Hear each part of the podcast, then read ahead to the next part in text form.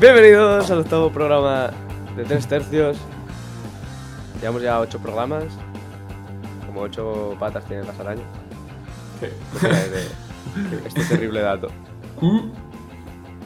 Nah, es un dato perturbador, cuanto menos. Somos arácnidos, tío.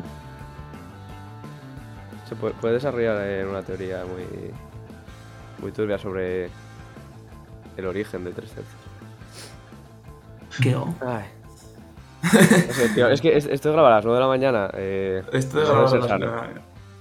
A ver, para que no lo sepa, grabamos a las 9 de la mañana porque uno, uno de, los, de los tres tercios, o sea, yo, tiene una vida muy ajetreada La dura y vida no se de podía grabar y- en otro momento. Así que he tenido que pirar ondas, MP y otra más que me la pela para, para poder grabar. Eso sí que es compromiso, chaval. Eso sí que es compromiso y no compromiso con la carrera. Ya está bien, de verdad. Compromiso con la vida. Ah, pero ¿qué es lo Compromiso con lo importante? ¿Qué, qué es lo que te da de comer? Tres tercios. Los, hur- los hurtos me dan de comer. Los pequeños hurtos. bueno, eso. Ay. ¿Qué tal? ¿Qué tal, chavales? Ay. ¿Tomasteis café alguno? Pues, ¿Eh? ¿Tomasteis café? Que va, yo no tomo café. Yo no tomo ninguna droga, a excepción de el la café asco. ¿Eh? Yo tengo. A mí me, a mí me gusta tengo- mucho, pero lo, lo intento evitar. Yo, yo tengo en mi, en mi nevera un bote como de monster extraño. Que pone que lleva cafeína, no sé. Tipo, lleva un millón de cosas. Y bebí como dos, tres tragos de eso. Y a ver qué sucede. A ver, no será nada, pero. Va, como Ah, si fuese. Me va a dar una taquicardia en mitad del programa. tiro No, pero de la hace gracia porque ese bote lleva en mi despensa como dos años, tiene polvo y lo metí en la nevera. Uy, Pero está más pasado eso, tío. que- Pero bueno, Eh, Eres un valiente. lo que no te mata te hace mucho daño, tío. Lo que no te mata, te asesina. Te jode la vida, tío. Te asesina. Te jode la Se vida. está, se está jugando el físico para, para poder estar en el programa y hablar, hacer más de dos intervenciones. eh. Sí. Grande. Grande, Guille. ya, me, ya me lo tomé en su día y no morí, así que espero que no ocurra. Ah, bueno, eso. joder. ¿Te has hecho prueba de bombas? Sí, Sí. sí, sí, sí. Voy para otros lados, chaval. Bueno, Bueno. bueno, bueno. Para bombas, las que caían en Nicaragua. Tío, es- eres, eres el peor hilador de, de, de- de cosas de la historia. Ah, Sí, pero, está pero bien, por lo menos lo hago. Venga, eh, vamos a pasar a hablar de la lectura. Eh, Dario, explícanos un poco porque yo, la verdad, cuando la dijiste, cuando dijiste el título, me A ver, quedé un poco... La, la lectura no es una cosa que diga yo. Que me dijeses, te toca escoger lectura. Y dije, Aspar García Laviana. Y lo dije así sin pensarlo. De hecho, tuve que ir a preguntar a mis padres, oye, yo quería escoger un libro, que es el que escogeré para la próxima, pero no lo he encontrado. Entonces, pues les dije, decidme algún libro porque se me acaban las ideas, coño. Y me dijo mi madre esto. Y, pero vamos, que yo le dije, pues no nos va a interesar una, una mierda en general. Pero el capítulo este que me dijo, pues según cómo me lo contó, dije, va, puede dar de qué hablar, puede dar Pásame. lugar a debate. Y bueno, eso, para quien no lo sepa, que será mucha gente, porque tampoco estamos hablando de Lionel Messi. eh, no es precisamente Lionel Messi. Eh, pues esto, Gaspar García Laviana fue un, un sacerdote que, que se fue a Nicaragua, bro, y, y se hizo guerrillero por ahí.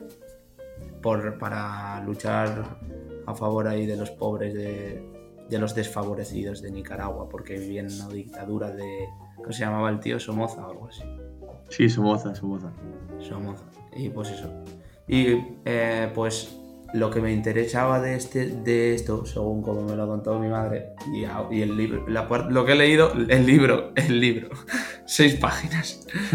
Sí, lo que he leído, eh, el capítulo estaba guay, a mí me ha gustado. Bueno, hay cuatro, no, tres poemillas así que tira barras. Y está guapo.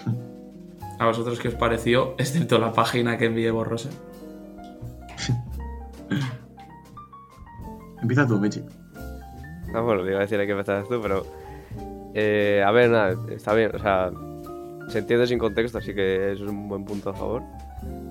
Vale, era un capítulo suelto. Está bastante guay porque. A ver, yo no, yo no tenía ni idea de la historia de Nicaragua y tal. Pero, a ver, deja bastantes reflexiones guays y que pueden dar lugar a debate. Y. Y nada. ¿A qué te pareció, Guille? A mí, igual por lo mismo me pareció entendible sin contexto. Porque la verdad es que me pareció, la parte que leímos, bueno, un- no todo, porque luego empezó a hablar más específico, pero más un poco como la bibliografía, ¿sabes? Empezó a contar un poco de manera por lo que, estuvo, lo que hizo. Vamos, que luego se puso a contar, bueno, empezó a decir chicha en el libro. Y, y me pareció bien, tipo, tengo aquí unas cosas anotadas que me parecen... ¿oh? Sí, Bueno, chaval, bueno, que este, pero- esta- este episodio es el episodio araña, tío, ya sabes. El episodio araña. El spy del episodio. Que ahora ya te Y- pico, Guille. Tío, la de Spider-Man, ya verás. Y nada, pues... Que me pareció interesante y hay cosas para... Hay cosas de... Hay He cosas... dicho lo mismo que Michi, pero bueno.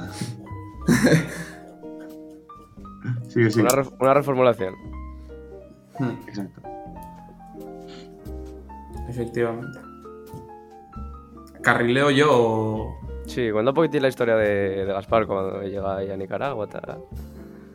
Va a ver, pues eso, que él, escucha, tampoco lo tengo yo muy, muy, muy fresco, pese a haberme lo leído hace Vale. media hora. Pero bueno, pues eso, él, eh, él llega a Nicaragua y al ver la situación que hay allí, de, Antes ll- llega como de misionero. pobreza y que el Estado, o sea, habían declarado... ¿ah? ¿Qué? Sí, va de misionero. perdona, tío. ¿Qué pasó? Nada, que pasó lo que pasó lo de los segundos y tal. Ah, bueno. Que eso, que él llega allí y, bueno, estaba en una dictadura y eso, y estaba todo, digamos, yendo a peor. El, había más, gen- más desempleo, había eh, más gente en plan analfabeta y eso, y todo estaba yendo a peor con la dictadura del, del hueón este de, de Somoza.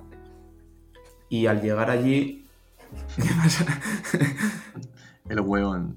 Bueno, pues al llegar allí, pues eh, le entra como la, la, duda de cuáles son las, o sea, las opciones que tiene, porque a él, digamos, le, le despierta, yo que sé, una rabia por dentro ver las situaciones ahí y, y no poder hacer nada. Y las dos opciones que tiene es una que es volver a España y la otra que es eh, formar parte del, del Frente Sandinista Nacional, algo así se llama, ¿no? No me acuerdo el nombre. Bueno, es una como una organización armada que, que digamos que se inspiró en la, en la anterior revolución cubana de 1959 y, y eso, pues formó parte de eso y digamos que da como un cambio a su vida y parece hasta contradictorio que un cura que, en plan, los cristianos, en plan, la figura de Jesús, bro, súper pacifista y todo eso, y que tome las armas para cambiar la situación, para dar un vuelco a la situación del país. Y eso, bueno, eso es básicamente lo que, de lo que habla en este capítulo.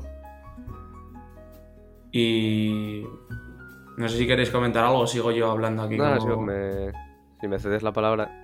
Sí, sí, claro, pero inter- interrumpido, hostia. Sin Eh, vergüenza, coño, sin vergüenza. que- Que bueno, él, él lo que comenta es que sentía paz en medio de la guerra, ¿no? Porque entiendo, porque tendría eso, pues una un motivo, una causa mayor que el- le haría sentir en paz con, con lo- su labor, con lo que está haciendo. Y no porque, o sea, no porque fuera una persona que, que, no sé, le gustara la crueldad y matar y cosas así. Y me ha, o sea, me ha me mola el, el enfoque que, que tiene él sobre la fe, porque, bueno, al ser misionero y tal. él eh, tiene un enfoque de la fe como. Yo la denominé fe útil. Porque él dice que la fe es. eh, ¿Por qué? le, le. ¿Me deja explicar? Eh, Es que se te pasó lo de los segundos. Ah, joder. Sí, sí, sí. Fe útil. No sé si me escuchaste. Sí. sí. Que porque es como que la fe le dirige a, a hacer a con- bueno, conductas prosociales, a, Hmm, ayudar a la gente. Porque yo, joder, conozco mucha. No, no mucha. Conozco casos de gente hiperreligiosa que simplemente se limita a una fe como. No sé, banal, por así decirlo. En plan. Una fe que consiste en rezar y escuchar Radio María.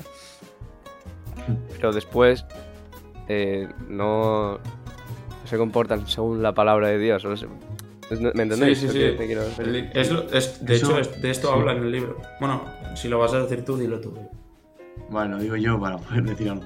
Porque sí, iba, iba a decir lo mismo, que lo dice en el libro, que, que un verdadero cristiano, pues no está siempre. Dice algo así como que no está siempre mirando al cielo.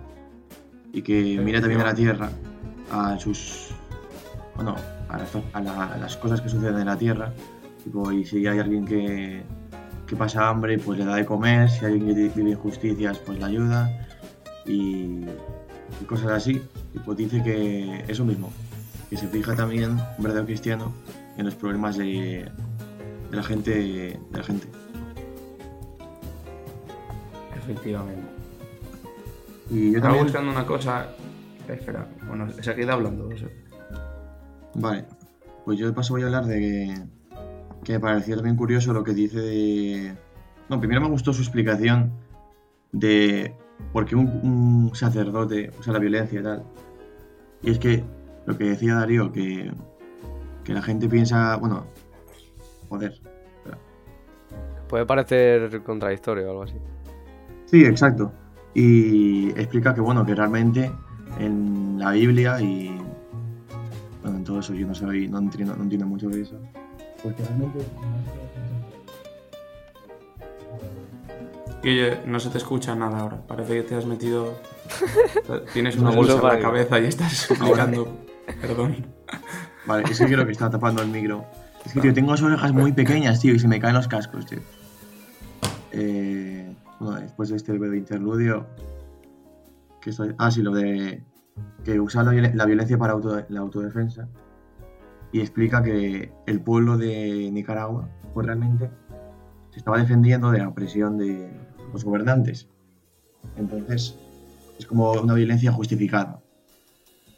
Hmm. Eso me Sí, parece, a- bueno, a ver, el- el-. Es que lo tengo por aquí apuntado, es lo que decía. No sé si viene tal cual en el libro, ¿no? Que la violencia no siempre es reprochable, ¿no? Y, y viene, viene bastante al tema, ¿no? Después de este.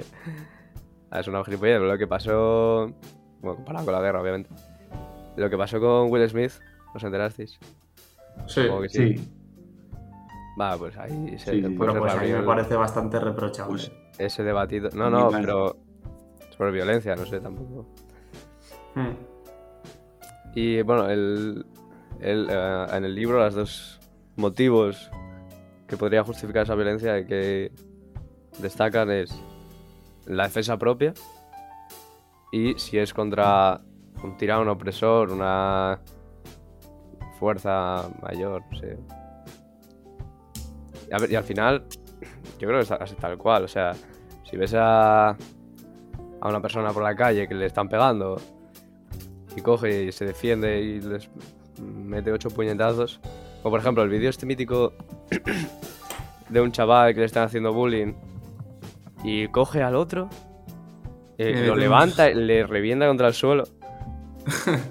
Eh, a ver, luego se podrá decir muchas cosas, pero mm, a mí eso es reprochable, no me parece. A mí Y, tampoco, pero... y, por ejemplo, y luego en una revolución como esta, contra un tirano, o sea, contra un dictador, eh, tampoco. Sin ser No, yo, yo una- un, un adalid de defensor de la violencia, porque vamos, no pegaría ni a una mosca, pero También lo, lo que me parece un poco triste es que realmente lo- los tiranos no, pues tampoco no luchan, ¿sabes? Y un ejército de otras personas que están también igual de jodidas, ¿sabes? Entonces al final están luchando las personas jodidas contra los, las personas jodidas que trabajan para el, los tiranos, Para el jodedor. para el jodedor, tío. Y por- me parece un poco triste. eso. Coño, ya es Bueno, que Pero más- pasar, pero bueno. Más tristes son los. los. los, los que se viven pobres, en plan. Es que además en el libro dice que. em, ¿Cómo era? Como que Amnistía Internacional, en plan, les había dicho a, a los de Nicaragua: Oye, quitad. estaban. habían proclamado estado de excepción o algo así se llama, o de emergencia. O para poder hacerlos que les saliese el apoyo, censurar a todo el mundo perseguir a los que quisiesen, eh, meter a la cárcel a los que les saliese la polla. Y vamos, que a ellos se la pelaba. Ento- y lo que. O sea, a mí lo que, está, lo que dijisteis antes, lo dijo Michi, creo. Lo de. Bueno, no me acuerdo quién lo dijo. Algo de. mm, Bueno, que como que el. Uf, no me acuerdo qué habíais dicho, tío. se, me ha ido, se me ha ido de la mente. Bueno, lo comento de nuevo y si lo habéis dicho, pues me la pena. Que de, en el libro dice como que él, eh, una de las cosas como de ser buen cristiano es eh, ayudar al prójimo, digamos, en plan... O sea, ah, lo dijo Guille, lo de mirar a la tierra, eso. Ir ver lo que Sí, sí, pasa en la tierra y ver que al, si el de al lado le va mal, ayudarle y todo eso. Y, y eso, tío, eso me recordó una canción, tío, que no tiene nada que ver. Pero Sabina dice en una canción algo así como Jesucristo, el primer comunista. Y eso son barras. Son barras. Son barras. Y otra cosa que es también que me recuerda y me parece muy tocha esta frase. ¿Sabéis quién es ZPU? ZPU. Sí, No. Tiene una Sí. canción que se llama Revolución de rap muy buena, muy así de, de revolución. Y al principio hay como una, una nota de audio que dice, aunque les pueda parecer ridículo, un revolucionario verdadero está guiado por grandes sentimientos de amor, amor a la humanidad, a la justicia y a la verdad. Es imposible pensar en un revolucionario auténtico sin esas cualidades. Entonces, eso es ¿Estás básicamente lo que, lo que pasa en el libro. O sea, lo que dice en el libro. en plan, y eso hace pensar como que no todos podríamos, o sea, ni siquiera aunque se diesen las condiciones para que solo fuese la única opción, no todos seríamos capaces de hacer eso, ¿no? Porque son cualidades innatas, ¿sabes? Que vienen de... O sea, no todo el mundo está hecho para... para eso. sí, yo es que, tío, en el momento que empieza a hablar de, de que hay algunas causas por las que vale la pena morir, tío, dice eso, como Hmm. esa, y tío, hay que tenerlos bien puestos, eh, para, Sí. Tío, eso en general, tío, yo no, yo me puse a pensarlo objetivamente, no sé, tío, por qué, por qué causa moriría yo ahora mismo, tío, pero, pues siendo objetivo, ¿sabes? Me parece una cosa Yo ahora mismo te diría, te diría muchas, pero en el momento de la verdad, Exacto, eso me yo, muchas también. Espero que no fuese así, pero me temo que sería así. Sí. Bueno, y no morir, pero. eh, eh, ¿Os volaríais de misión? Bueno, misionar, no tiene por qué ser. En Sí, sentido religioso sí. únicamente, pero. De. ¿Cómo, cómo se llama? Ayudar, bro. nombre, joder. Que no es, no es misión. ¿Eh? Ayuda, bro. Ayudar, ¿Cómo se llama? da igual, Ayudar, bro. ayudar. Ah, tiene otro, en plan. Bueno, no sé. De colaborador, yo qué coño sé. Hostia, no me sale, pero es un normal. Bueno, me entendiste. Sí, coño, ayudar. ayudar a la gente, bro. A mí me molaría pila ir a África y Hmm. dos, tres meses, te lo juro. A mí me molaría ir, pero bueno, no sé, no, no sé cuántos meses ni, ni siquiera Bueno, si llegaría al mes, pero vamos que. A mí me mola ayudar, pero bueno. Bueno, uno, dos. No, tres. A, Sí, a mí también. África, bro, no sé. No sé, me parecería una buena, una buena experiencia. Bueno, más que buena, una experiencia enriquecedora, tío. Efectivamente. Que tampoco se vaya a pasarlo bien. Tampoco creo que, que, que te venga un mosquito de, de dos metros y te pique Y te diga, "Buenos días". y te entre una fiebre. eh. Te lo comes. Bueno, eh, ya para cerrar el tema de la lectura, si os parece. eh, él en el libro lo que. O sea, él, él, eh, dice que la, la paz, por así decirlo, no únicamente se rompe por una guerra, sino por. eh, en cuanto se atenta contra la libertad y la justicia. Eh, No sé, si- sé las separa o las nombra juntas, pero me gustaría preguntaros eh, si supusiéramos que libertad y la justicia son totalmente independientes, eh, ¿cuál, ¿cuál preferiríais tener y, y que la otra no estuviera? Teniendo en cuenta que no, no, no se relacionan entre sí. Yo la libertad. ¿Preferirías tener libertad? Hmm. Vale, tú, Guille. Yo estoy pensando y. Yo, yo creo que también la libertad. Sí. Es que lo pienso, lo pienso y Tío, digo, es que. la libertad, o sea, yo soy libre, yo solo en plan no dependo de nada más, pero la justicia depende de otras personas y si depende de otras personas no va a ser justo. ¿sabes? No a haber... Claro, eh, Si, la lleva un- si y- algo lo lleva un ser humano, ya no va a ser justo, no va a ser imparcial ni nada así. Entonces, prefiero tener libertad. A la justicia, o sea, a las injusticias, es como estamos más acostumbrados, yo creo. Sí. Sería más. Aparte yo tengo un concepto de de libertad súper amplio, entonces es como... No, pero es que ta- también es que este ejemplo es un poco contradictorio, digo. El que haya justicia, pero no haya, li- no haya libertad. Ya sé, también es que- que... Si fueran. O sea, como concepto, únicamente sin que. Sí, Sin que se rocen. sí, pero es que me es difícil un poco imaginármelo. Ya Pero yo creo que sí, la libertad. Yo sí por lo que he dicho. Libertad, libertad, sin ir a libertad. ¿Cómo cantas, no? ¿Viste? Es que Para la libertad. Es la nueva de se Nacho. notan las nueve. Sangro lucho perdido. No, es la nueva de. Nacho. Ah, Nachete. Nachi. Ignacio.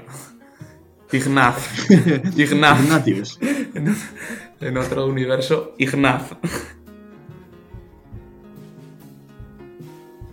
Bueno, pasamos con las canciones. Las tres de Nach o Ignacio, como prefiráis llamarle.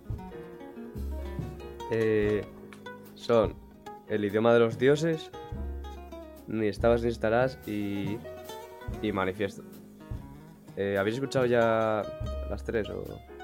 Yo manifiesto y, y el idioma de los dioses. sí. Sí, La, la otra no la había escuchado. ¿Tú lo mismo? yo solo. Yo, yo no, yo había escuchado solo a manifiesto. Me entendí mal. Va, pero no, son, son de las más famosas de Nach, eh. Y, y yo tampoco manejo mucho de Nach, pero... Nada, es que son que las típicas canciones que duran, que duran un, cuarto de hora. A ver, pero la de Ni No, estaba va, ni estarás si dura. cuatro y tres minutos. La de manifiesto sí dura un año. Nada, ese sí es un buen... Tochardo. Pero a ver, yo es que de Nach he escuchado tampoco muchas, pero sí he escuchado bastante de. Pero suelta, no, o sea. No es como lo típico que digo, hoy es día de escuchar Nach, sino que están escuchando así. Tampoco digo nunca, hoy es día de escuchar solo una cosa, pero que no. O sea, no es de los que más me gusta escuchar. Oh, pues a, a mí me mola muchísimo, ¿eh? Eh, Empezamos por el idioma de los dioses.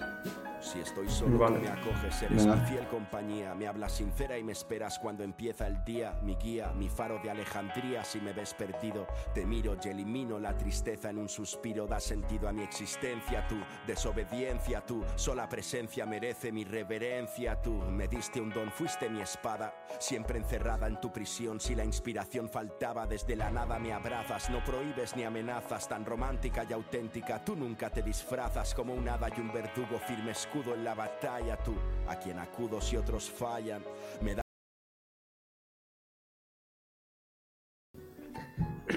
Esta canción me recuerda a. A los dioses. Sí, no, a una. A una que hizo Casey o. Sobre alcohol. En plan, que parece que. Se lo está No, cantando. es que Sohai. ¿De Sohai es? Sí, sí, es e- esa e- ella o algo así.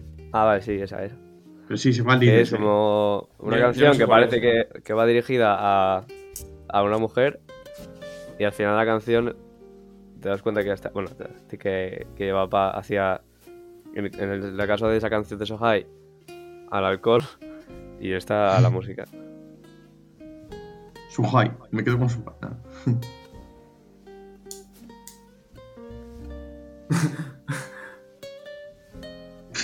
No sé si es que hay alguien que va a hablar, es como estoy así ya echando a ver qué pasa.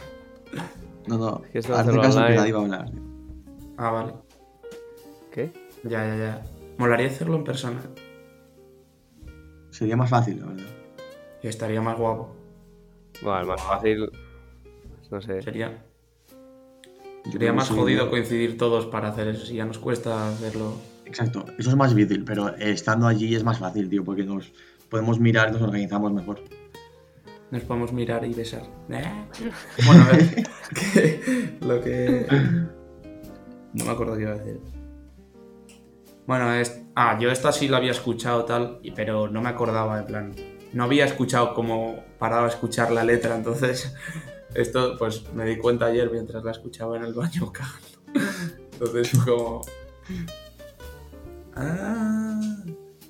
Pero vamos, que es, es, es claro luego al final de la, Quiero decir, si te paras a escuchar la letra, pues. Bueno, vale, sí, pero la primera. Sí, sí, hay sí. como, hay como dos partes. La primera parte de la canción, como- pero la, la segunda parte ya sí que empieza a Sí. nombrar continuamente artistas y cantantes y músicos. Caray, sí, pero, Sí. pero lo decía más por, por eso, por el principio.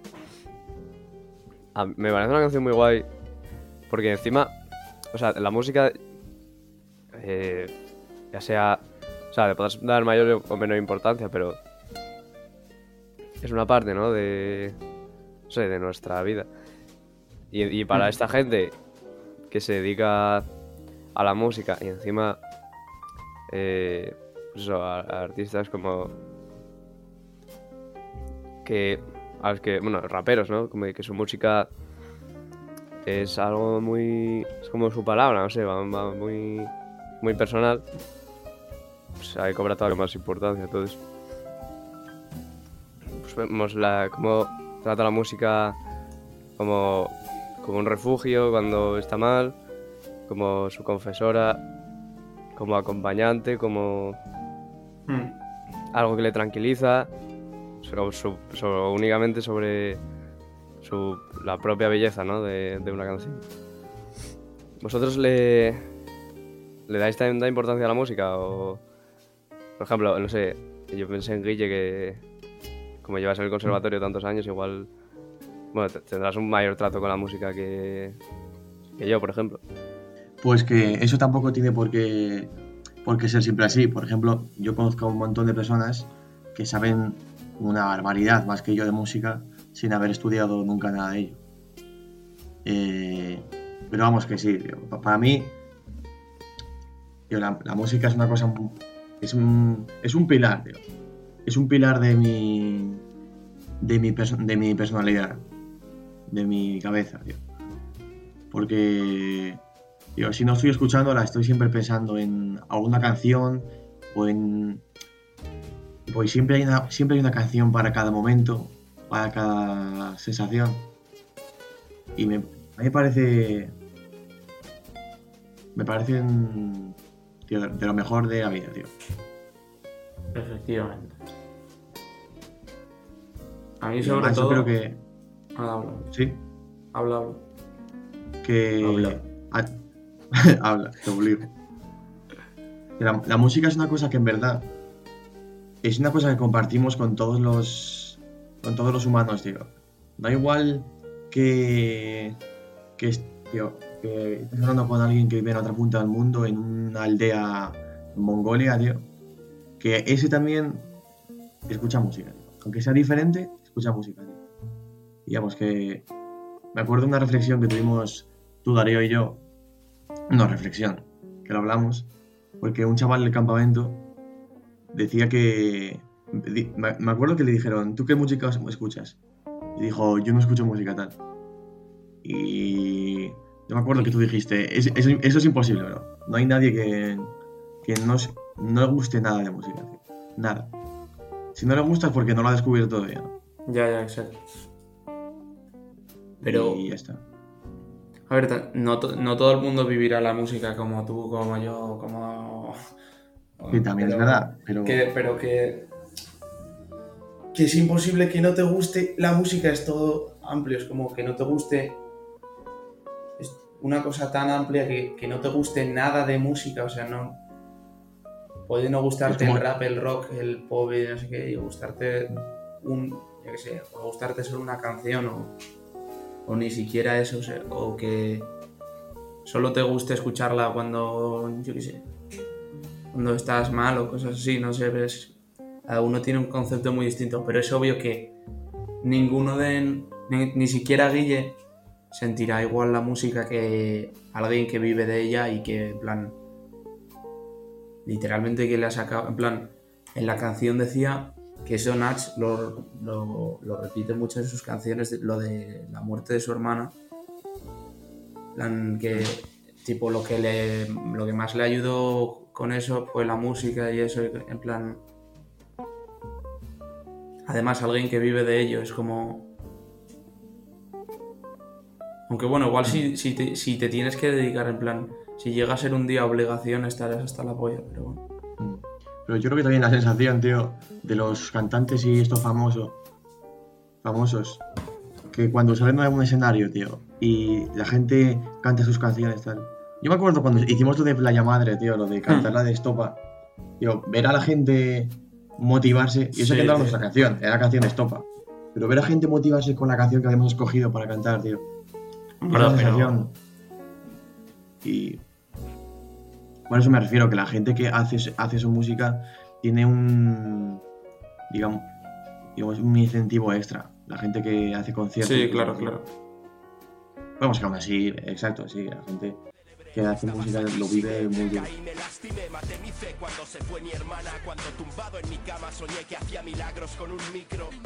Y nadie me animaba a conseguirlo. Dime dónde estabas cuando la ansiedad me ahogaba. Cuando cada pensamiento provocaba arcadas. Y temblaba cada poro de mi piel. Sin nadie que me abrazara y me dijera tranquilo, todo irá bien. Tú no estuviste allí, no viste mi mitad triste ni mis despistes. No fuiste muro contra los embistes. Del desprecio, del cansancio, del prejuicio. Hoy tan solo me ampara mi sacrificio. Dicen que a través de las palabras el dolor se hace más tangible, que podemos mirarlo como a una criatura oscura, tanto más ajena a nosotros, cuanto más cerca la sentimos.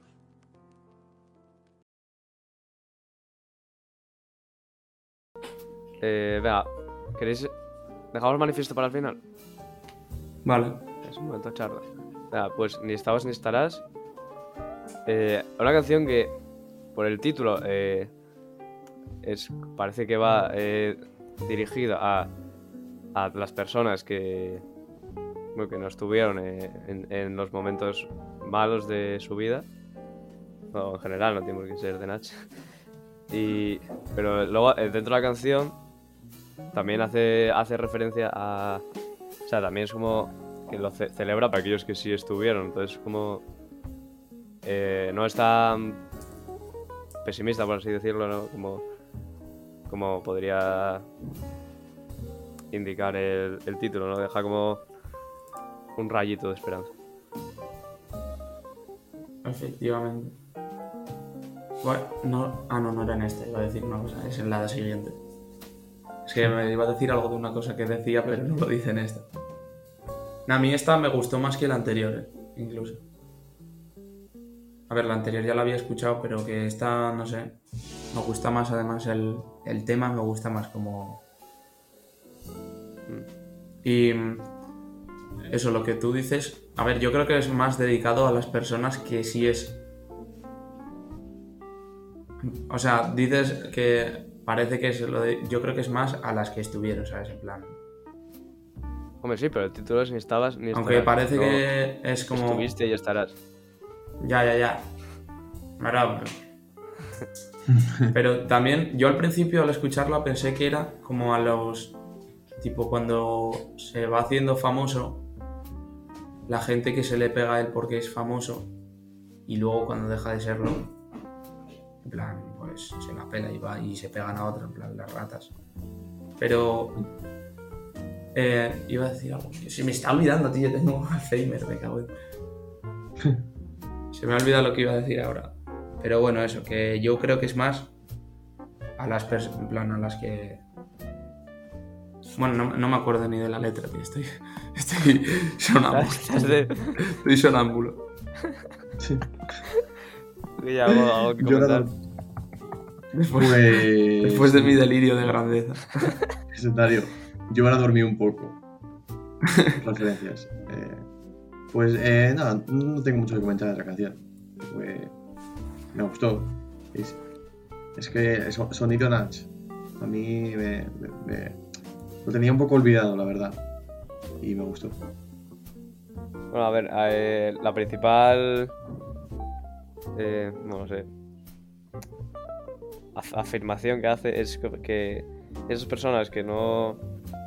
Que no estuvieron en, en- en el Ah, pasado, en, al- en algún momento malo de, de- de tu vida, como, como puede ser la. Pues, el, nombra la muerte de un familiar o Mm. o periodos de mucha ansiedad, o incluso él Sí, tenía pues, sus sueños y, y no lo apoyaron.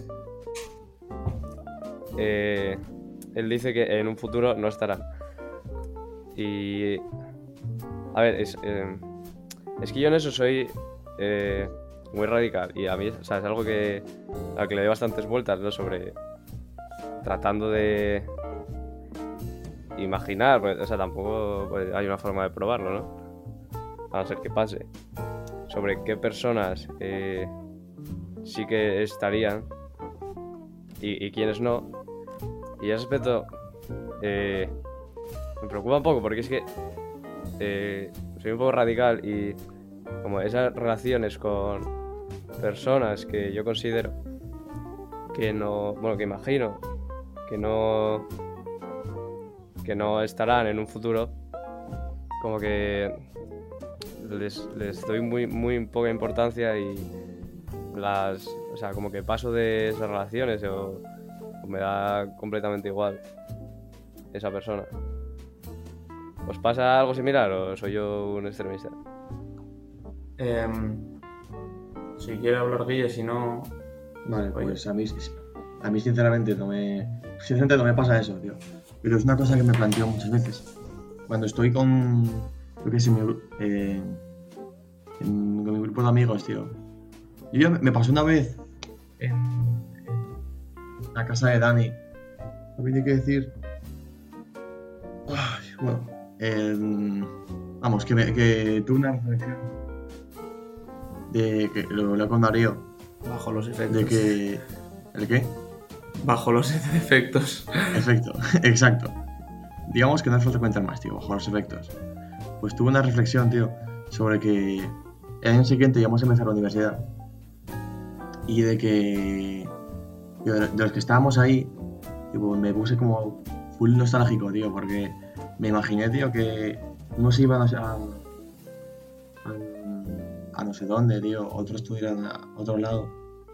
Y que se iban a ir. Pero claro, la cosa es que no sabía quién era. Pues, alguno se iba a ir fijo. Pero. A ver, tú, tú mismo, que no sabías si ibas a ir a, estudiar música a Madrid o no, algo así. Sí, bueno. Sí, Al final no se fue ni Dios, en verdad. ya, en verdad sí es muy cierto, pero. Pero bueno, la idea está ahí. Y no sé, yo siempre trato a las personas, yo creo que a mis amigos, si sé que se van a ir, pues los, los trato igual, yo creo. Y pues no, el pensar que se van a ir no me hace rechazar un poco su relación. Casi, bueno, iba a decir casi lo contrario, pero no, tampoco. Normal. Pero es que, o sea, no es que se vayan a ir, es. Es que. No, no sé, yo lo digo así. Pudiendo. Pudiendo estar, no estar. O sea, joder, yo. eh, coño, si Dani se va a. a vivir a China. Pues eh, entiendo que. no puede estar conmigo, joder. O sea, quiero decir, si me pasa algo, estoy mal. Bueno, aún así podré hablar con él, pero que no sea lo mismo, pero joder, porque no puede. Pero yo me refiero a esa relación, tío, que ves que, a- que está pasando un mal momento y, y se la pelará. O sea, yo me refiero a eso. No a que mm, por cualquier circunstancia Ya, ya. mm, alguien se tenga que ir físicamente o... Mm. Va, pero eso no sé. Yo lo primero que quería decir es que ya me acuerdo porque dije lo de que creo que va dedicada a los que estuvieron ahí. Porque literalmente al principio dice va por quien estuvo ahí abrazándome. Entonces, por eso lo.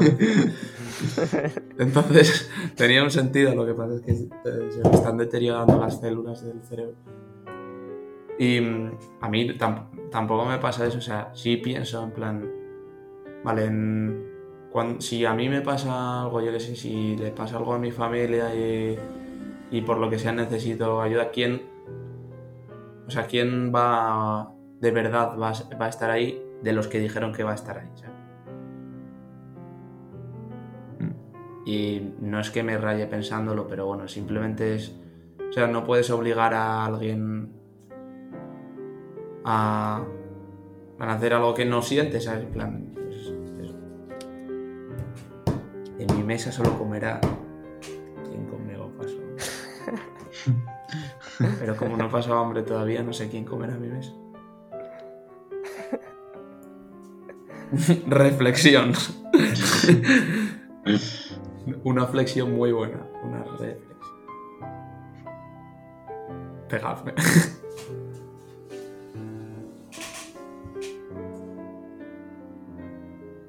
Tío, pues ahora estoy pensando.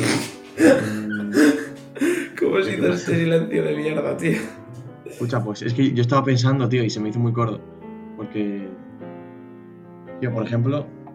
Yo esto lo pienso mucho, tío, pero. Con. Con Jaime. Ah, tipo, antes del verano, tío.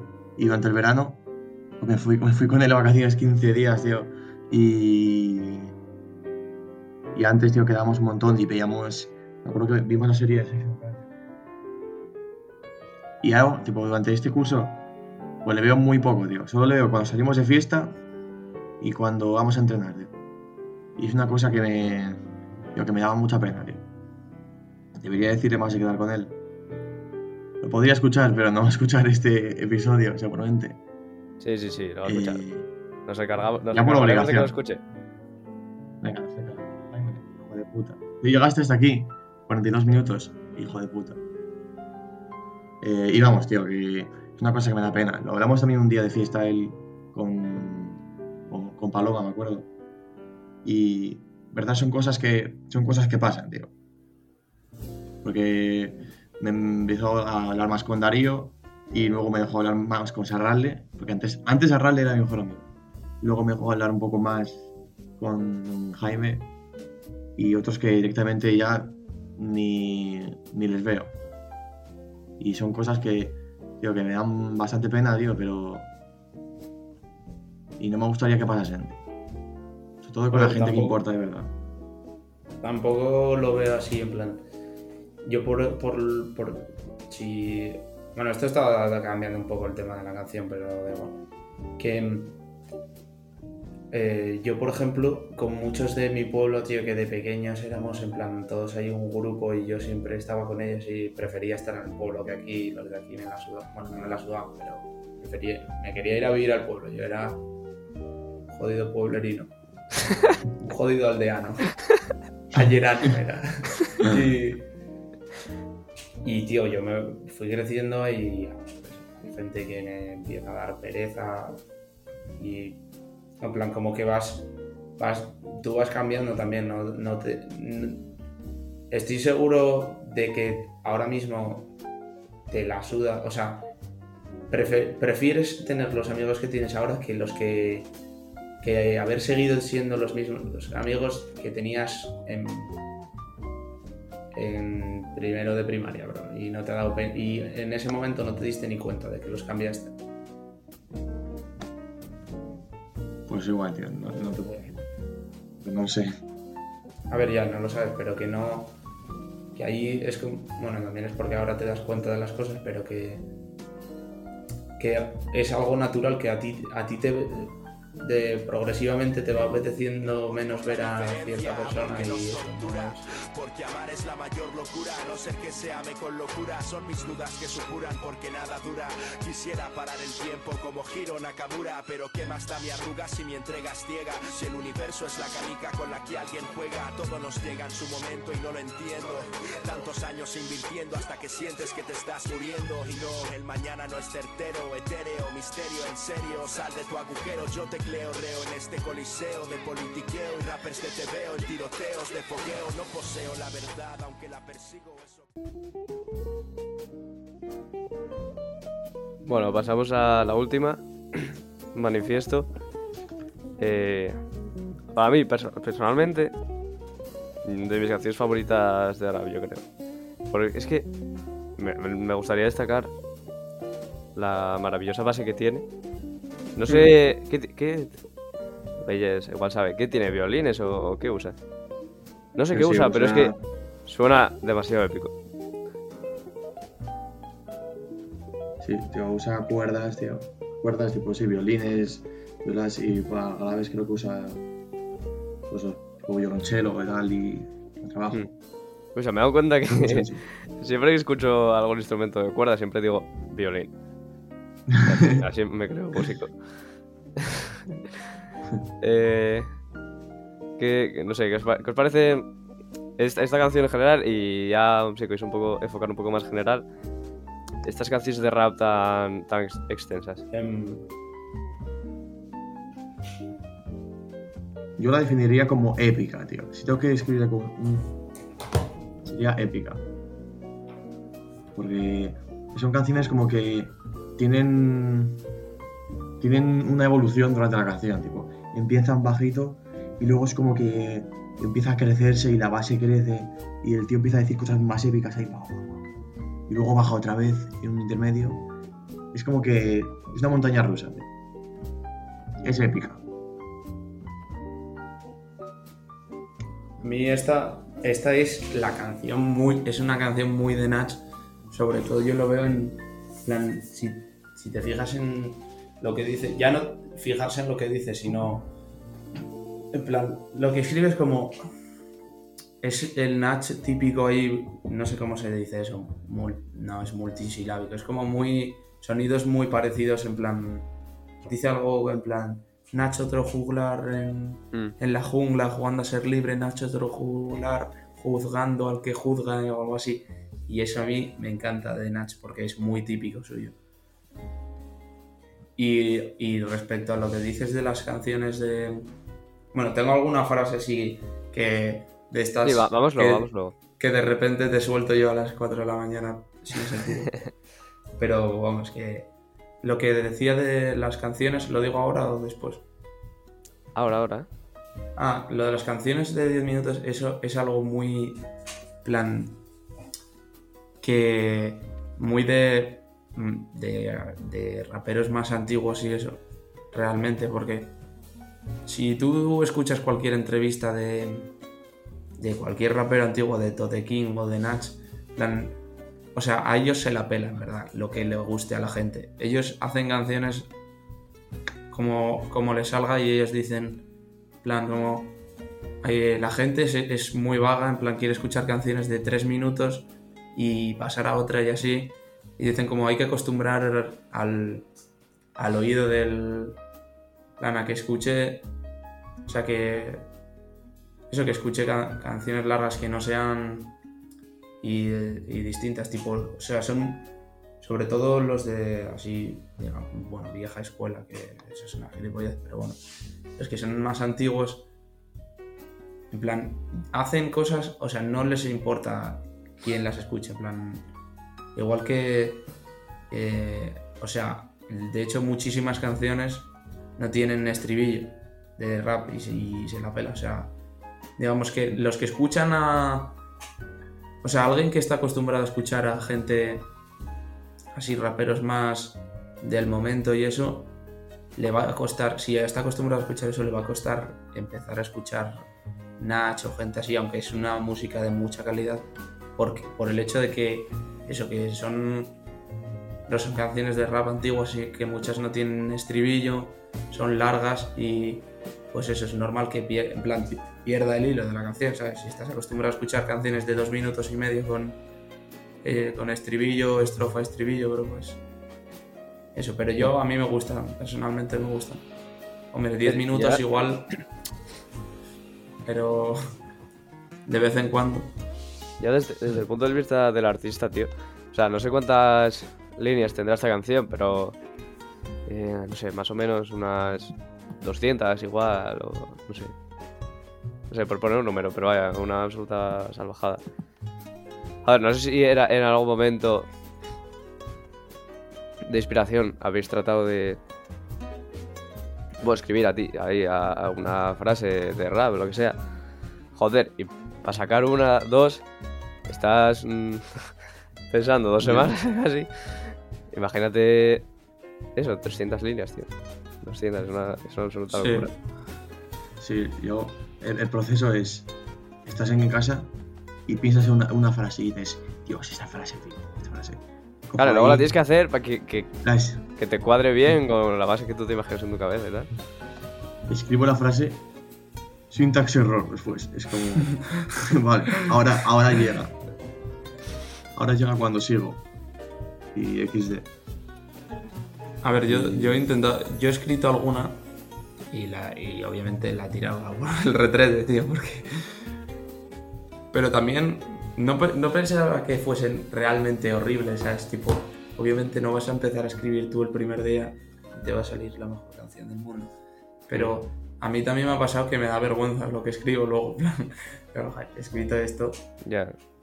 He escrito esto, este cursi de mierda y la tata.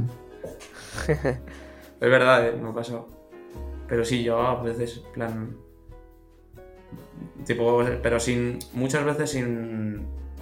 Sin decir voy a escribir, sino en plan, veo algo, yo que sé, por la calle y si se me Claro, claro, por eso te digo que. Y lo como Que te llega ahí la inspiración y, y lo sueltas. Mm, Eh, bueno, ya ent- si, entrando un poco más en la canción en sí. La verdad es que a mí una de, de mis favoritas es la de cuando dice eh, rap es R de revolución, A de actitud y P de poesía. Me gusta muchísimo porque y, bueno, encima creo que se ve reflejado en la canción, ¿no? O sea, tiene como una parte de crítica con bueno, la sociedad del futuro, con eh, la, lo rastrera que es la gente, ¿no? La cantidad de llenas que hay por ahí, mm, sobre la sociedad superficial, etcétera. Después, de actitud, barra eh, le- lecciones o algo así, que algo ¿no? que, que te hace reflexionar o que, te ha- o que adoptas tú como actitud ante la vida o para afrontar situaciones. Eh, por- bueno, dice, o me tomo las cosas, o sea, o escribo las cosas o me las tomo como un humor. Eh, después, bueno, una de años invirtiendo invirtiendo, porque esa me, me- me- bueno, la voy a acabar. Años invirtiendo hasta que sientes que te estás muriendo. Me gusta que utiliza para invirtiendo porque, o sea, no tiene por ser dinero, o sea, puede, o sea, puede ser simplemente invirtiendo tiempo. Y el, el concepto de invertir es como eh, apostar, o sea, sacrificar algo ahora, ¿no? Por, en pos de un Mm. futuro. O sea, no sé, esa me gustó, me gustó muchísimo. O la de no hay mejor profesor que el error. Ah, esa también está muy guay. Y después tiene la poesía, ¿no? La parte más lírica de, la canción. La de el comienzo mismamente. La de... el- no, es que no... El, el padre... Mi padre es el sol, mi madre la luna. Algo así. La, la que mencionaste antes de... Otro jugla- la de los juglares. que es como. Eso, pues ut- utilizaba palabras muy similares entre sí. Encima, Mm. con sentido. Sí, sí, porque está en plan. O también, también me gustó mucho la de los colores, ¿no? La que empieza. eh, la, su materia gris, un futuro negro augura. mm, Sí, su materia gris en blanco. Sí, eso, eso. Materia gris en blanco, un futuro negro augura. Y bueno, y, eh, Y mete por ahí otros colores. cuatro colores más. Pero os digo que a mí me parece una de las mejores canciones que, que conozco. Ah, vosotros A mí, que- tío, me gustó una. Eso. Decías que habías eh, apuntado alguna frase, si quieres. A ver, apunté esa, pero escucha, no te creas que van a ser poéticas. Simplemente me gustaron. A mí, las frases que me gustan no, no tienen por qué ser muy bonitas, No, pero claro. estas son, estas son barras y me gustan. Dice: Yo también quiero un chalet en la Moraleja y conducir un Cadillac, pero soy feliz con este Anorak Panama Jack. me gustó mucho eso. Y. Faltó eh, decir con este Anorak, con este Anorak Kipster. Sí, en Anorak Domios. que. eh, a ti, que bueno, que dices eso, que te gusta bastante Nach y eso. No sé si has escuchado una canción. Te lo digo porque me he acordado así de canciones de Nach y esta está muy guapa. Es una que tiene con Jefe de la M en el disco de Jefe de la M de Entra el Dragón. Que tiene una base epicarda y Nach se saca el rabo. Que se llama eh, ¿Cómo se llama? Espérate. Estoy olvidadizo, eh. No sé, pero no la conozco. Eh, pero te va a gustar. Sí. Bueno, yo creo que te va a gustar. Es una base así Ni como. retirada ni como China, rendición. ¿Eh? Sí, es como China chun. Se Como llama Ni ahí retirada ni rendición. La recomiendo fuerte. Encarecidamente, ¿no? Sí. Sí. Ahí, yo vi algún vídeo de, eh, en, en los comentarios de, esta canción. A ver, pues iba a discutir porque había mucha gente que decía que para ellos esta era la mejor canción de rap en español. Es algo A muy subjetivo, pero sí hay mucha gente que lo piensa. Pues implica calidad. Sí, implica calidad. A ver, calidad, calidad que no se corresponde con el final. O sea, tiene un final totalmente an- anticlimático. Empieza a decir eh, un saludo para mi gente que me escucha de, Puerto Rico, de España, de. Portugal. Super de Guinea. Sí, sí. Es muy, muy flow la gozadera.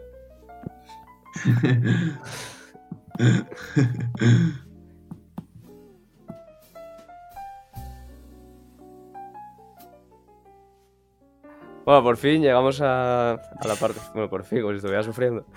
Como un gorrino. Eh, pasamos a, a la parte final, la película, Salvar al Soldado Ryan.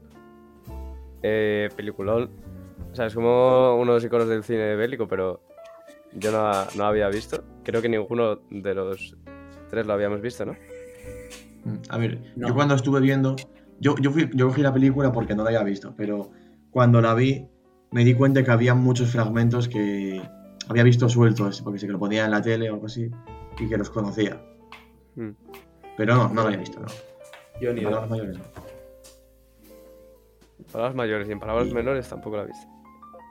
Efectivamente. Y, y esto va, va a ser con spoilers y todo eso. With. ¿No? ¿Qué dijiste? Que sí, va- vamos a meter spoilers y todo eso. Me atacaron los rusos. Tío. Eso por, por hacer propaganda pro, pro Estados Unidos. Pro. Bueno, Eh, sí, un poco la vamos a peli. meter spoilers y todo. Algo. Aquí la gente que venga preparada. Preparada para los spoilers. Vale. Y si no, Eh, bueno, eh, vamos a dividir la película como en tres partes para que sea más fácil hacerse una idea de la película y, y seguir el programa. Eh, la primera, el desembarco de Normandía, ¿no? De, de, Normandía. los, de los normandos, ¿no? de los estadounidenses. Eh, el día de. Sí que, bueno, en esta es cuando muere el, el tercer hermano Ryan, creo. Toda esta historia va de salvar a un soldado, que casualmente se llama Ryan y aparece en el título. Eh, porque, eh, bueno, no sé, creo que existía una ley, ¿no? En Estados Unidos o algo así. Que si en, la guerra habían fallecido todos los hermanos de una misma familia, excepto uno, a ese, eh, pues había que. se le podía salvar, ¿no? Se le podía. Eh, el permiso para a casa. casa. Eso, efectivamente. Entonces, bueno, va de esa película de buscarle. Entonces, la segunda parte va a ser la búsqueda de Ryan. Y al final, bueno, pues una, la, la batalla del final que es bastante tocha.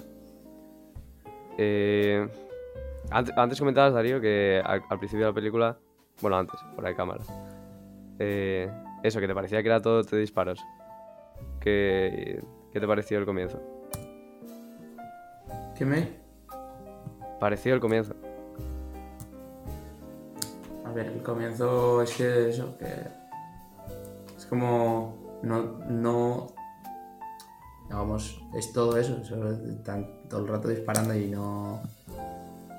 Luego está, está muy bien grabado, ¿eh? es una superproducción de Spielberg, tal, pero que no me, no me estaba entusiasmando, como se suele decir. Mira, pues a mí, a mí por lo general, la- esta, la acción eh, en el cine no me mola mucho y la acción sostenida durante mucho tiempo, menos todavía porque es que como que me pierdo. Eh, sí, para ser más concreto, si poner un ejemplo, en Endgame, sí, Endgame, la, de- la, la última de los Vengadores, eh, no es que hay como una batalla hipertocha al final. Sí. La, la fuimos a ver al cine. Y Sí, sí, sí. Eh, cuando el Capitán América coge el martillo de Thor, eh, yo no me enteré. O sea, no me enteré. Lo estaba viendo y no me enteré. Porque, o sea, tanta acción en tan poco tiempo, o sea, en tan, perdón, en, durante tanto tiempo me pierde, o sea, no soy, soy incapaz de concentrarme. Pero eh, justo eh, en, en esta acción, o sea, el desembarco este, que son unos 25 minutos, 20 de película fácil, eh, no, no me pasó eso, en plan, estaba hipercentrado. Es, es una batalla muy caótica, la que, o sea, no, pa- no pasan de pasar desgracias y tampoco, ¿sabes? O sea, no, no estás muy ubicado, ¿no? Como que hay muchos cambios de cámara, tampoco sabes muy bien dónde estás. Y a pesar de eso, de que sea mm, toda acción, yo creo que parte lo que consiguió captar mi atención era que, a pesar de que hubiera muchísimas muertes, como eh, que todas me parecían muy realistas, eh, especialmente por el sonido, porque eh, cuando pega los primeros disparos, yo no sé qué hay en, no sé cómo, es que luego estuve viendo algún vídeo sobre la película, eh, y creo que son sonidos reales. Se escucha cómo va, yo por lo menos distinguía cómo se escuchaba la bala en el aire, pero lo que me impactaba era que es- escuchabas cómo la, barra, la bala impactaba en el cuerpo y como que había un sonido, un silencio cuando impactaba, no sé, algo así. Eh, y nada, eso. A mí, a mí la primera escena me parece bastante cojonuda. Es como que te pone en contexto, por si no te enterabas al ver la película, eh, de cómo va a ser la cosa, tipo de que van a ser hostias como panes. Y nada, eso, el, tipo, lo que decías, tipo planos muy movidos y Sí, como, Y o sea como si tuviera la cámara eso en, en las manos, llevando, normal. Sí. Mm. Y eso yo creo que es un poco la intención, tío, de lo que quieres representar de cómo es una batalla así, tío. Que es el auténtico caos, tío. Es un sálvase quien pueda. Claro, y, además, eh, Sí, sí, diré que... ¿ibas a decir algo? Michi. ¿Ibas a Sí, decir sí, algo? yo voy a continuar. Pues sigue, sigue. Sí. Pues... Nada, luego me pasan cosas que veo, veo referencias, veo, veo escenas que me doy cuenta que he visto antes en otras pe- películas o series y son referencias y, y ahí digo, ah, tipo... Yo, por ejemplo, a ver, esto posiblemente sea el único de humor que puedo decir en, en, me- en la media hora que queda. Bueno, media hora, lo que queda. Y es que la escena en la que. en la que. hay un soldado.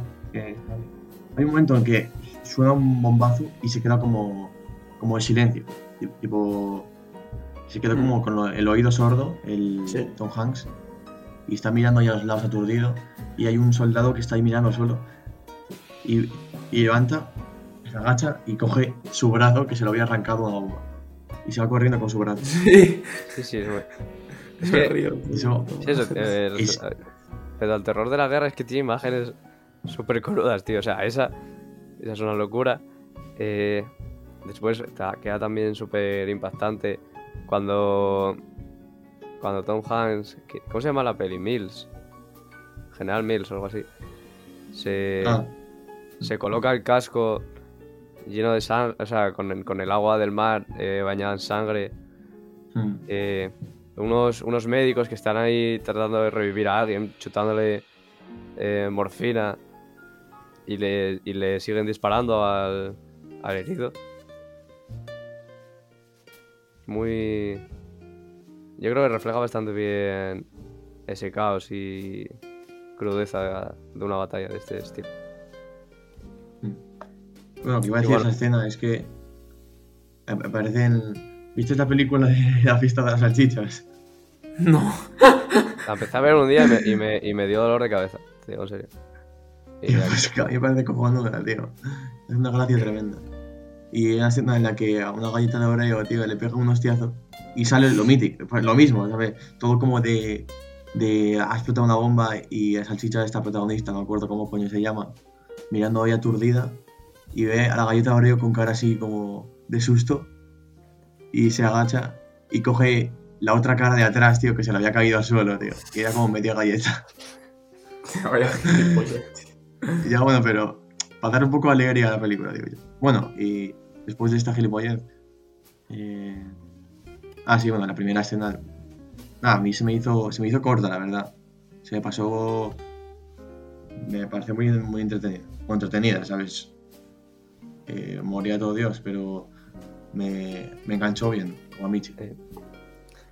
A quien engancharon bien fue también al hermano Ryan, ¿eh? porque al final de, de esta escena lo ves ahí Sí, muerto en, en la orilla del mar y claro, esto es lo que desencadena, pues que, que, por cierto, luego después de esto hay una escena bastante guay en la que se ve a todas las, bueno, todas son todas señoras escribiendo eh, las cartas en las que se comunica el fallecimiento de, de un hijo en la batalla. Que bueno, está bastante bien esa, esa escena. Y claro, bueno, con la muerte de, ya de este tercer hermano es cuando comienza la misión de salvar al soldado Ryan, eh, dirigida por General Miller, ¿no? Es Tom Hanks. Y a ver, eh, con lo que se. El debate, ¿no? Que pone encima de la mesa la película es el cómo eh, ocho hombres, ocho vidas, eh, se va- van a. a, ponerse, a ponerse en juego para, para salvar a una. ¿No? Eh, y, y de hecho, bueno, ellos lo, lo hablan en un momento en el que están ahí en una, una habitación, la que Tom Hanks eh, él explica cómo en una, en una misión, él como general, claro, él se siente responsable ¿no? de, de, de muchas muertes de sus propios de su propio ejército pero como eh, la idea no de que sí eh, bajo mis mandos han muerto 30 pero hemos podido salvar a 150 eso como que le ayuda a, pues a, a- a no derrumbarse. Pero claro en este caso es, que es al revés. Estás poniendo en juego 8 vidas para tratar de salvar únicamente a una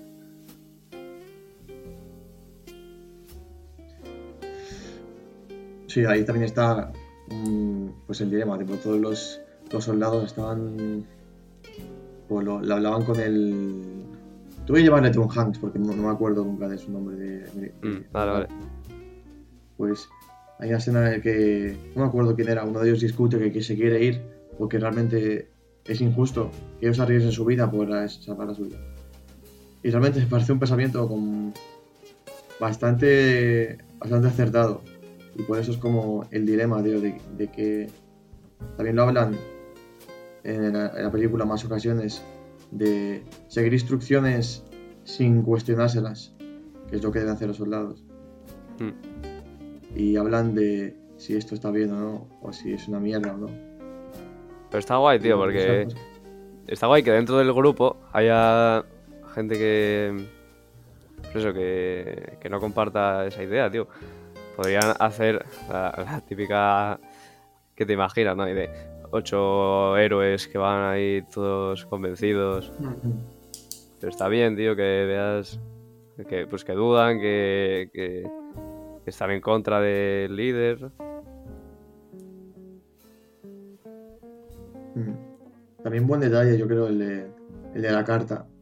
Que tiene primero el, el Vin Diesel, luego la coge. La coge el médico, que muere. Luego del médico se la coge Tom Hanks, que muere, y luego la coge el. El, el otro pibe, tío, no sé. Es, es Sí, siempre la misma carta.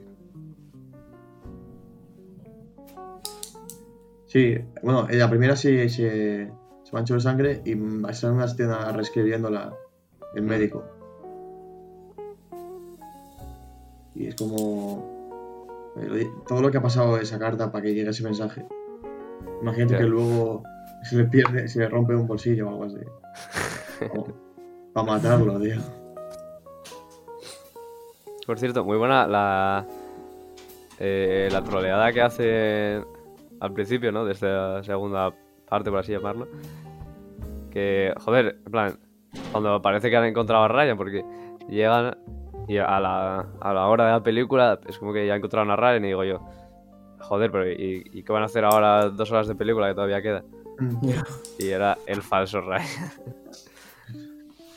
Al que irse la pela. Le jodieron bien a ese Ryan, eh. Eh, ah, luego, otra, otra escena, ¿no? Que está muy guay. Es cuando, bueno, eh, es en su búsqueda.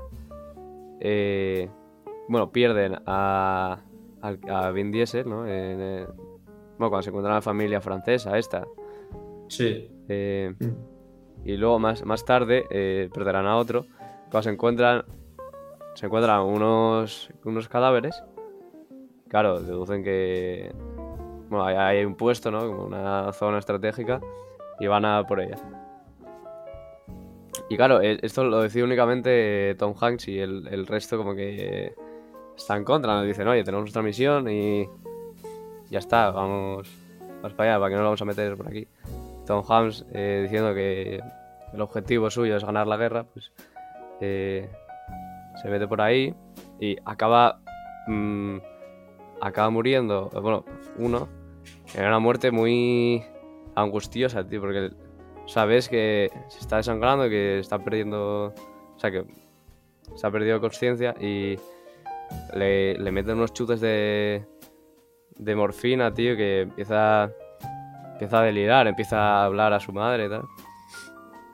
Mm. Esa, esa muerte, o sea, me pareció muy Y además ese, si no me equivoco, en plan, hay una escena que a mí, la verdad, me da bastante pena, que es como que están durm- están en un, no sé dónde es, no sé, están como descansando en un sitio En la iglesia, en la iglesia. de noche, sí, en una iglesia, no, no sé si era una iglesia, pero en una iglesia y empiezan a hablar como de sus madres o... Y justo ese era como que decía que, plan, a una pena estaba así como mirando al, al horizonte y diciendo eso que, que su madre trabajaba de noche, no sé qué, y que... Una cosa muy rara, como que se hacía el dormido y no sabía por qué y ella solo Ah, quería... plan, Sí, y sí. Sí, luego cuando se muere, pues empieza Vamos. Sí que. Decía la Ah, ¿era historia que ese? ella. Creo ella que sí, creo que era ese. Sí, sí, sí, sí. Sí, la, Ah. la historia decía que ella venía antes su madre de trabajar, solo para Sí. hablar con él. Y él se hacía el dormido, no sabe por qué, y al final la madre pues se jodía y se iba a dormir.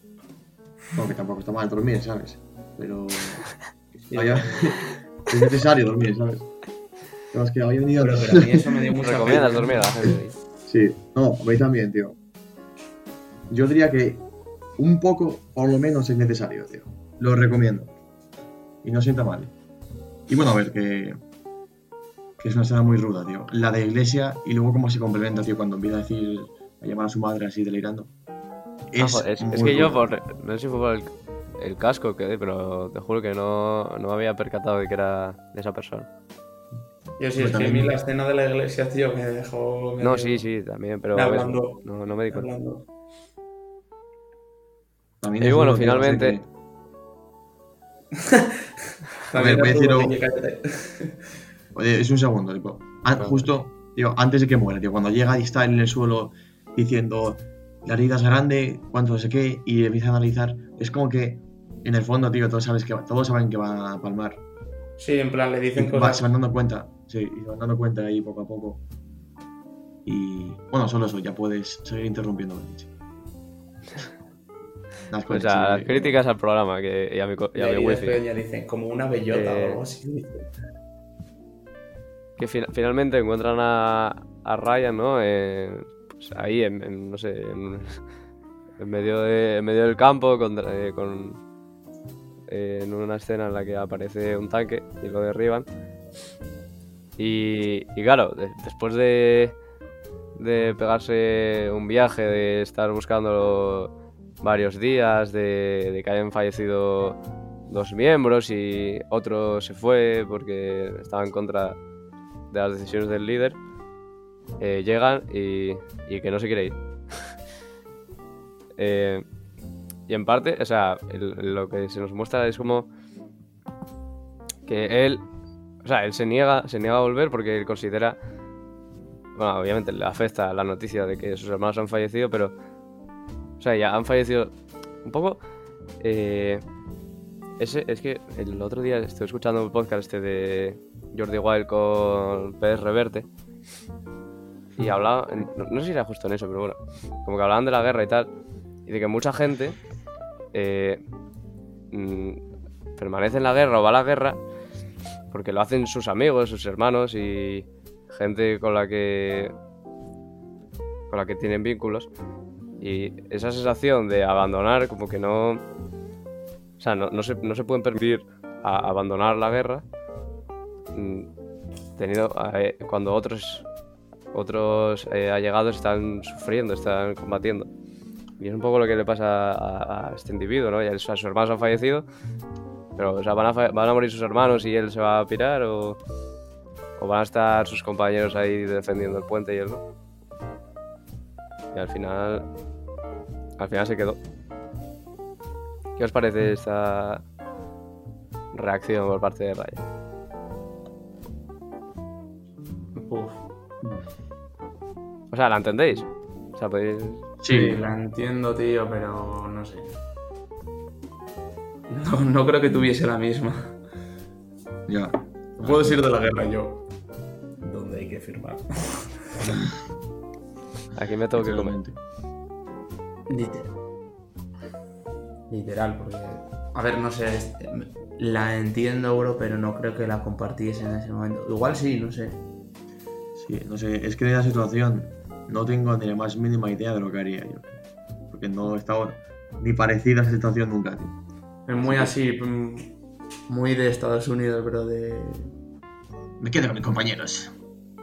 No, pero... ¿Eh? Joder, no. pasa, pasa en más sitios, no solo en las películas americanas. Aparte, es que creo que era sobre la guerra de Ucrania, tío. Eso, de mucha... O sea, bueno, estaba hablando de eso y hablaba pues, de más guerras. Tío, de compañeros. Tío, tú ves a todos tus compañeros de clase yéndose a la guerra y como que tú, que tú quedarte en tu casa como que es raro, ¿no? Como compañeros o amigos o familiares.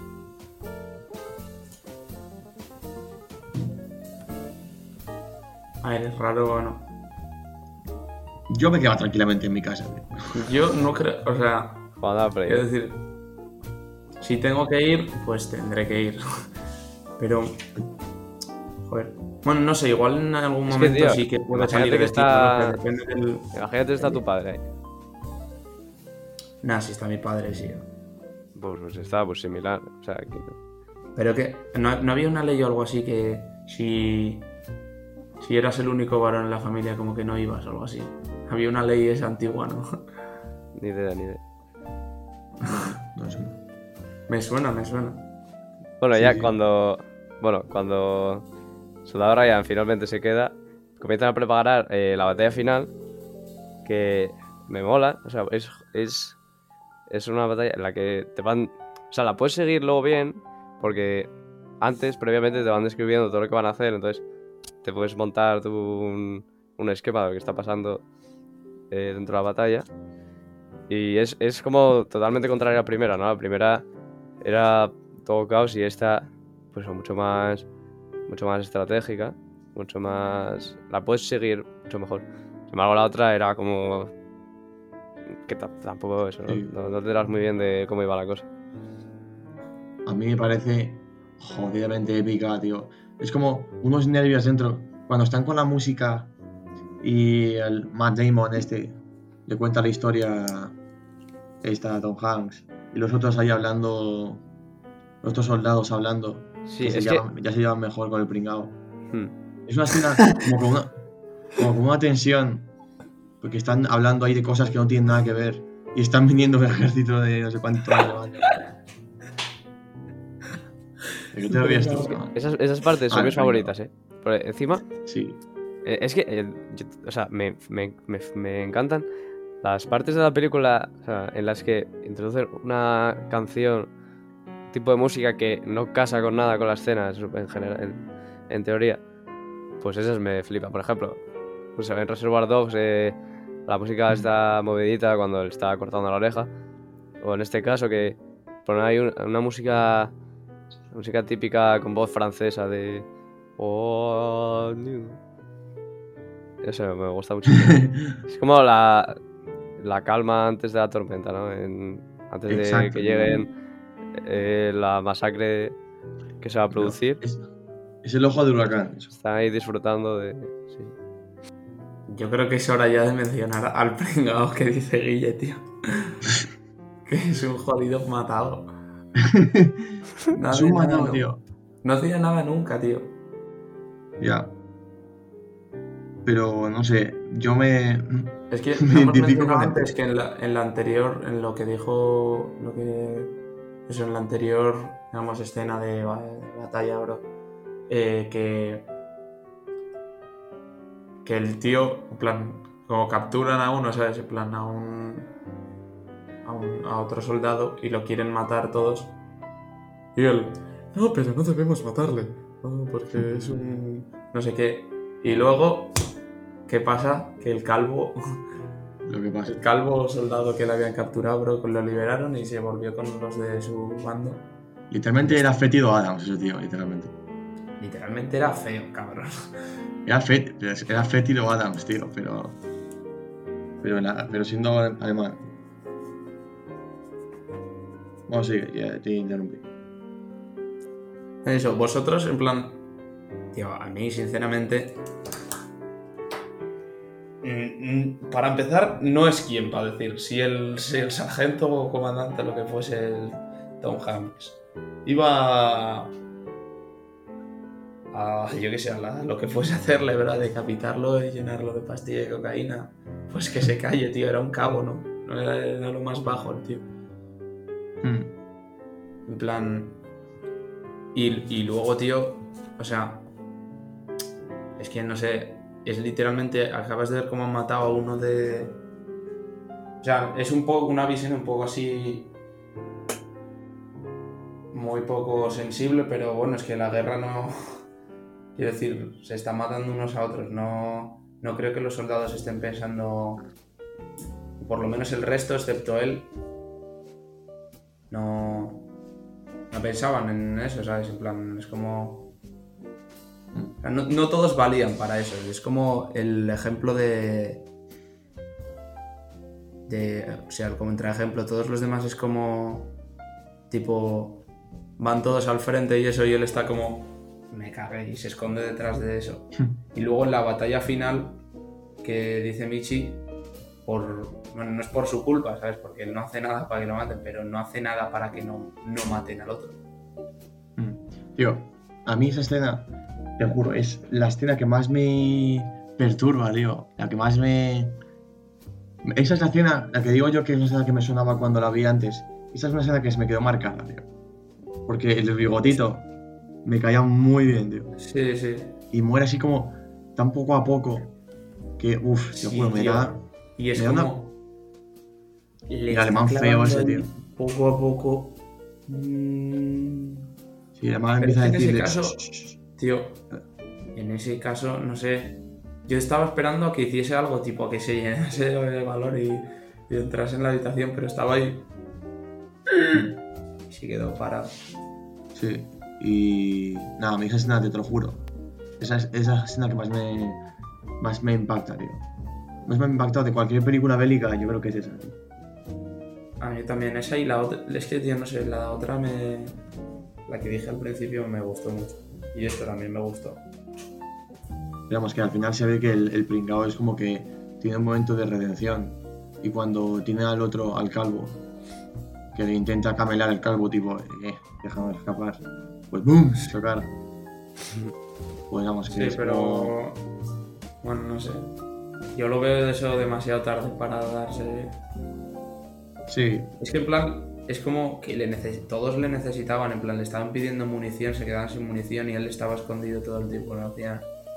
sí, en verdad. Un que- personaje es que bastante, tú, bastante lo que importante esa escena. Hmm. Lo que decía antes de que hay gente que vale y gente que no vale. Tú ves a los otros, tío, literalmente eran. eran tenían muy pocos recursos y los otros eran un montón, o sea, luchaban contra muchísimos más. Mm. Y, tío, veías al. al otro, tío, al.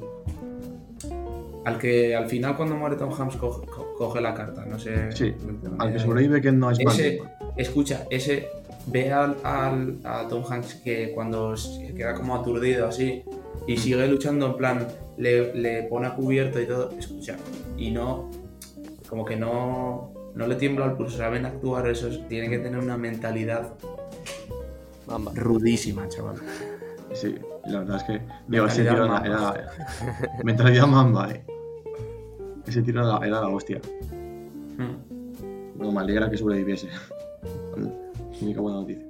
No, y la escena final en la que muere el general Miller, Tom Hanks. Y. O sea, eh, le, le- le dice a, a Ryan que.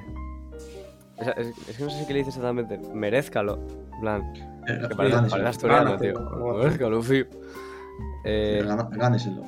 Sí. En plan. O sea, el- el- ahora. eh, bueno, que luego abandona. Finalmente abandona la guerra. mm, tiene que vivir. O sea, luego, de hecho, cuando está en el cementerio ya con la mujer. Le pregunta eso, si. Si ha tenido una vida plena o si ha merecido la pena que ocho hombres murieran por. Bueno, ocho, siete o seis. Por salvarle. ¿Te imaginas vivir con esa. con esa carga encima? O sea, Tío. No me no sé. No me imagino ya cómo sería vivir simplemente habi- habiendo ido a la guerra. ¿sí? ya, hombre. O habiendo matado a alguien, cómo sería la vida. ¿sí? Ya con esa carga en plan de que alguien murió como por ti, ¿sabes? Es más aún. No sé, tío, pero. mm, tío, muy rudo. Tipo, ya sabes cómo se quedan los. lo- la gente que viene de la guerra, tío. Como el gran Torino, tío. Ya ¿Sabes, tío? Se quedan. De Big Bull. Y, y muchos quedan chiflados, tío. Pero es que sí, es muy. Hay que ser un muy durísimo. Imagínate, imagínate que la madre. La mujer, sí, uno que, uno que me hizo un poco. Tampoco es me hiciese gracia, tipo, no me reí, pero. eh, me- el tío le dijo: Dime que fui una persona. Es como que no es, no era, no era opción, el tío una cosa. Y el tío dice, pues no, no. Claro, lo que necesita oírle. Sí, sí, claro. Ahí está la cosa. Muy bien, para oírlo. Nada, ya, es un gilipollas. Pa- para ir cerrando, cerrando, para ir cerrando el programa, vamos a ya a comentar lo- las obligaciones para la semana que, bueno, para dentro de dos semanas. que bueno, que no sé cuándo será el siguiente porque te- tenemos que, ya hemos grabado el especial reggaetón y tenemos que subirlo, no sé cuándo lo haremos. Pero bueno, yo creo que en dos semanas subiremos el episodio noveno, el siguiente. Eh, eh, ¿Quién empieza? Lectura, ¿quién le toca? Lectura a Guille, ¿no? A mí me toca lectura. Y la lectura que he escogido, y esta vez sí que la he escogido con tiempo y pensándolo, es Campos de Castilla. Bueno, a los cinco capítulos, pero Campos de Castilla eh, de Antonio Machado. Antonio Machado sobrevalorado, Sabía, sabía de que. sabías. Y unos capítulos que tengo aquí, que no voy a leeros, eh, no voy a mandaros el libro entero. También he cogido unos cuantos, porque como son libros de poesía, pues no lleva mucho tiempo. Eh, ¿Os lo digo ahora o...? Eh, sí, venga. Si los tienes Vale, apuntados, primero- sí, vas a tener que buscarlos. No, no, los tengo aquí apuntados. Vale. Eh, el primero es el tercero, que se llama Por Tierras España. Luego el cuarto, el siguiente, que se llama El, El Hospicio. Luego el quinto, que se llama Campos de Soria. 1, 3, 4, 5. Y luego eh, hay unos que son como una historia larga, que se llama La Tierra de Álvaro González. Y pues eh, leerlos todos hasta, bueno, el último que, el último de ellos se llama, eh, a ver, espera, Otros días. Se llama Otros días y leeros el, porque está como subdividido capítulos ese. Pues cuando veáis el apartado Otros días, pues el primero de ellos. Ahora luego os mando el enlace, porque está muy fácil para encontrarse en internet. Y eso, eso. Darío, eh, canciones. Vale, yo voy a escoger unas cuantas. No van a ser tres, pero van a ser cuatro o cinco. Va a ser La cachimba de los chichos. Caballo maldito de Keko. De Keko Selvi. Eh. Eh, luego, A nosotros los gitanos de El Pelos.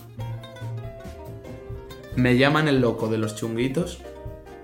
Y por último, A Singarrap de El Coleta y Mala Rodríguez. Vale, perfecto. Pues yo de película eh, múltiple. Que sobre un señor. Ah, pensé que con- iba a poner muchas, digo, ¿qué dice? Ah. la, la seguro que la visteis anunciada en su momento. La del señor la este del sótano calvo con trastorno de personalidad múltiple. Sí, sí, Pues esa. el, el, el profesor Xavier antes de estar en silla de ruedas. ¿os? No me acuerdo cómo se llama el actor. Ah, ni idea. Yo esa peli ya la vi, no, espero que no haya problema, pero... Xavi Hernández. No, Guille, no, no hay problema, te lo puedo saber. Vale. Eh, pues ya si- nos vamos despidiendo. Una semana más, una semana menos. mm. Y nada. Al menos Oye, ya no. pues hablé mucho, eh. menos. Ale. Eh, Hasta luego. Enhorabuena, Guille, por hablar. Chao, chao. Adiós. Con Lucifer.